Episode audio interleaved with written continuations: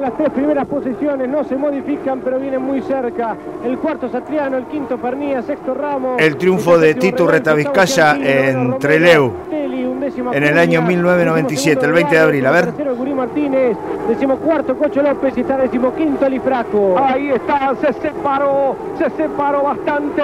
Titurreta Vizcaya de Juan María Traverso, como para entrar en esta curva donde bloqueaba un poco más tranquilo, a ver si lo hace o no. Ahí viene, ahí está Urreta frenando, ahora no bloqueó, le dio suficiente tiempo como para doblar más tranquilo. Se viene el final, se viene el final de la carrera. Va a ganar Titurreta Vizcaya porque ya prácticamente está sobre el cierre. El flaco Traverso que se le complica para llevar el auto en la parte final. Minervino que se acercó bastante, pero me parece que no le alcanza para pelearle el segundo lugar a Juan María Traverso. Ya salen en un momento más sobre las últimas curvas del circuito. Se termina la carrera, atención, va completándose la vuelta, la competencia de Treleu. Ahí están, el final de la carrera va a ganar Tito Reta Vizcaya. Ahí está, ahí está el final, va a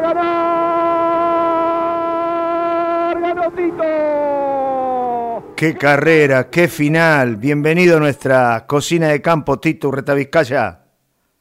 Bueno, muy, buena, muy buenas noches a toda la gente, a toda la escucha de cocina de campo. Y bueno, eh, reviviendo un poco, hace bastante, ya como 23 años y pico que Sí, pasó eso. el 20 de Pero abril lo de que- 1997. Pero lo tenemos bien presente, fue una carrera linda, interesante.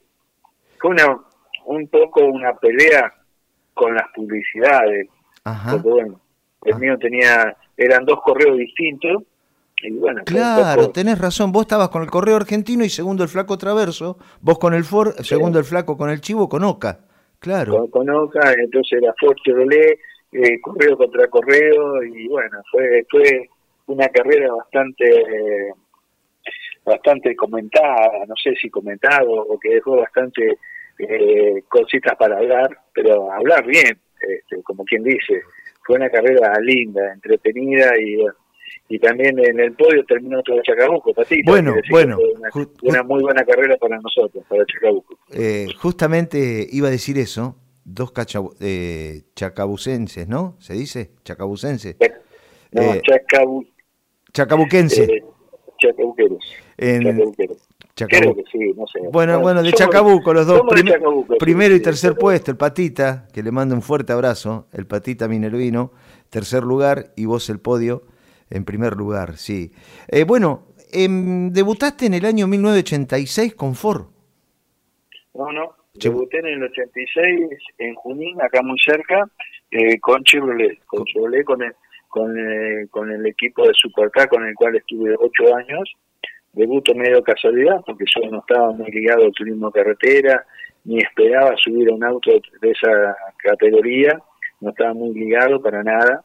Este, yo estaba dedicándome al campo, pero me invitan 15 días antes, me invitan a una carrera a Buenos Aires, en la cual era el Club Argentino de Pilotos, y salgo tercero, vengo segundo hasta la última vuelta, nos quedamos sin nada, gana Coche López, segundo Flaco Traverso, tercero yo, y se volvió, yo hacía un año y pico que había dejado de correr en Fórmula 2, hacía un año y medio, y se volvió a nombrar mi nombre.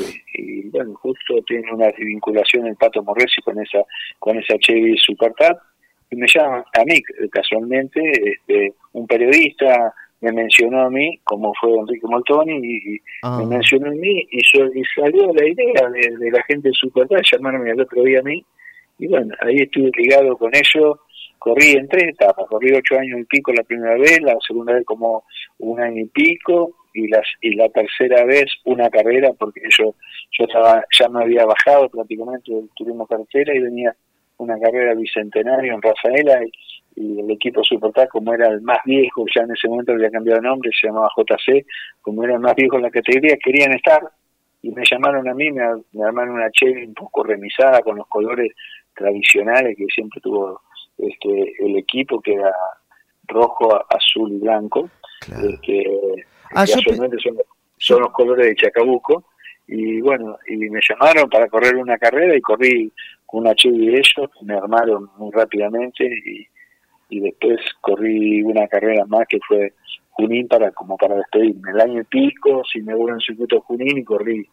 Quiere decir que arranqué mi carrera número uno y mi carrera 352 eh, fueron en Junín. Ah, después hubo alguna intermedia en Junín, pero Sí. arranqué y terminé en Junín. Ah, yo pensé que habías debutado con Ford vos. Que, entonces debutaste con Chevrolet, después con Ford, No. después con... Y después te fuiste al Ford.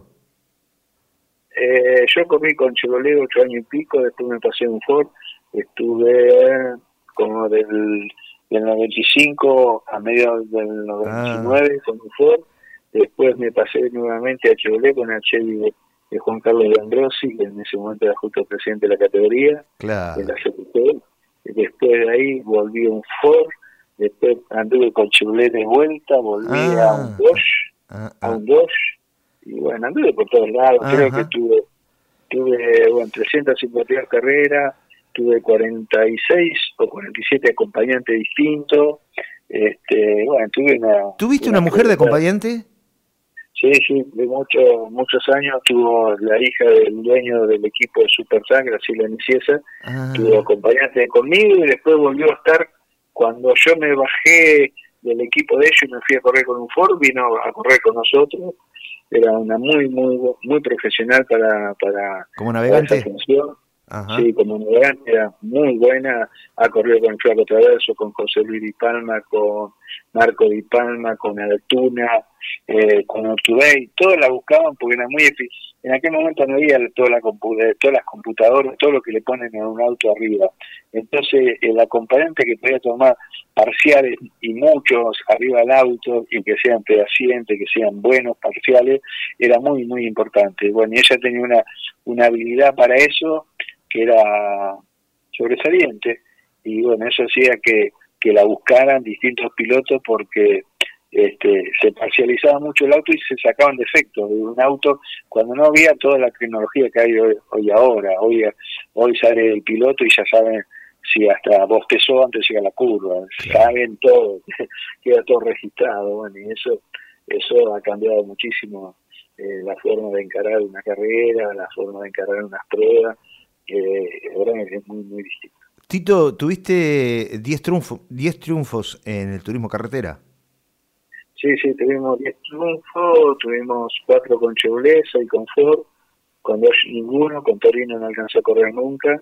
Con Torino fui a la Antártida, hubo una expedición de la categoría del turismo de carretera auspiciada por el Ministerio del Interior y fuimos con un Torino a la Antártida, a la base Marambio, bueno, y anduvimos ahí este, un día y medio prácticamente, yendo y viniendo por la pista de aterrizaje, una experiencia loca, pero Ah, linda, mirá, linda, mirá vos. interesante. Che, y fuiste en el 82 eh, campeón de Fórmula Renault, Argentina. Sí, en el 82 este, Eran- hicimos... Eran los monopostos, ¿no? Sí, sí, sí, del Fórmula 2, del, TC, del, del Fórmula Renault que se está corriendo ahora, Claro. y que está, que está corriendo con la categoría del Mouras, eran lo más parecido, porque está la Fórmula Renault que está corriendo con el TC2000, que son otro tipo de chasis. Nosotros usamos el chasis Crespi, en aquel momento era libre los chasis, pero el 99% eran Crespi. Yo lo vi, Este, yo la vi, la vi en el autódromo. Qué categoría fuerte, qué pilotazos que había, ¿eh? Sí, sí, fue una, una linda categoría, una categoría escuela en la cual empezamos, eh, la mayoría han pasado por ahí, ha pasado Patita, de acá Chacabuco, Oveja, Cuso, ha pasado el Toto Checaray, Kisling. y bueno, un montón, un montón han pasado por ahí. Qué bárbaro. Bueno, y por otro lado, piloto eh, muy, muy, eh, muy experimentado y muy jugado, un tipo que siempre ha sido muy jugado en las carreras, pero también productor agropecuario, en realidad productor tambero, de toda la vida, Tito. Sí, sí, yo me crié en el campo hasta, hasta casi 11 años y bueno, siempre en el campo mío hubo. Eh, mi abuelo tuvo una quesería también en el campo este, y siempre estuvimos dedicados un poco a eso. Y en el momento que yo dejo correr en el 84, que no quería correr más porque en ese momento yo me dedicaba prácticamente a full con el campo, me gusta.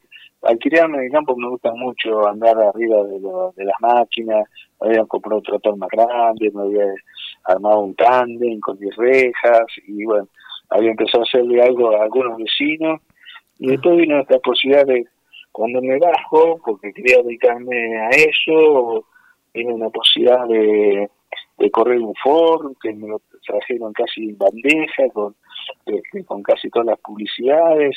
Bien me enganché, porque mientras los primeros ocho años y pico que corrí con, con la Chevy Supercamp, yo simplemente era un visitante de los domingos, yo no me encargaba ni de la publicidad ni de nada, no tenía sueldo tampoco, eh, teníamos una amistad con esta familia, iba iba a correr como como vos a jugar un partidito de fútbol a un campito, más o menos así.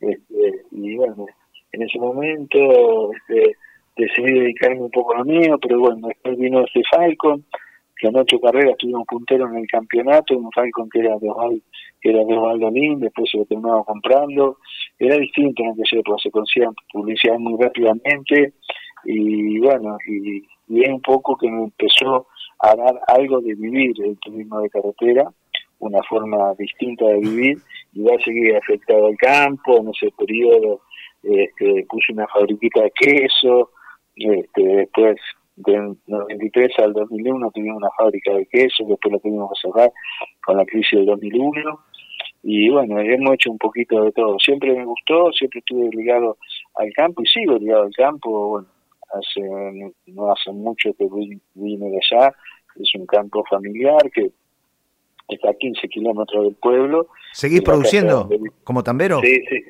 sí, seguimos teniendo un tambo medio que lo venimos reduciendo, estamos un poco más con la agricultura, este, pero bueno, este, venimos a, achicándonos un poco porque no sé, o lo tenés que cargar muy industrialmente, muy grande, o, o cuando te quedas chico este, trabajas a pérdida. Entonces es algo que tradicionalmente te da lástima por toda la maquinaria que tenés, por toda la inversión que has hecho en otro momento, dejar un campo que lo hicimos en el año 78 con mi viejo nuevo, con las vacas elevadas, ocho bajadas, con medios automáticos, todo eh, buen equipo de frío, un grupo electrógeno importante, bueno, bien, bien montado, que en este momento no lo puedes ni mantener, te diría, con la cantidad, con las pocas vacas, porque nos fuimos de 200 vacas, en este momento tenemos 50, 60 vacas, lo estamos medio achicando y dedicándonos un poco ya somos mayores, yo ya tengo 63. Eh, pará, Tito, pará.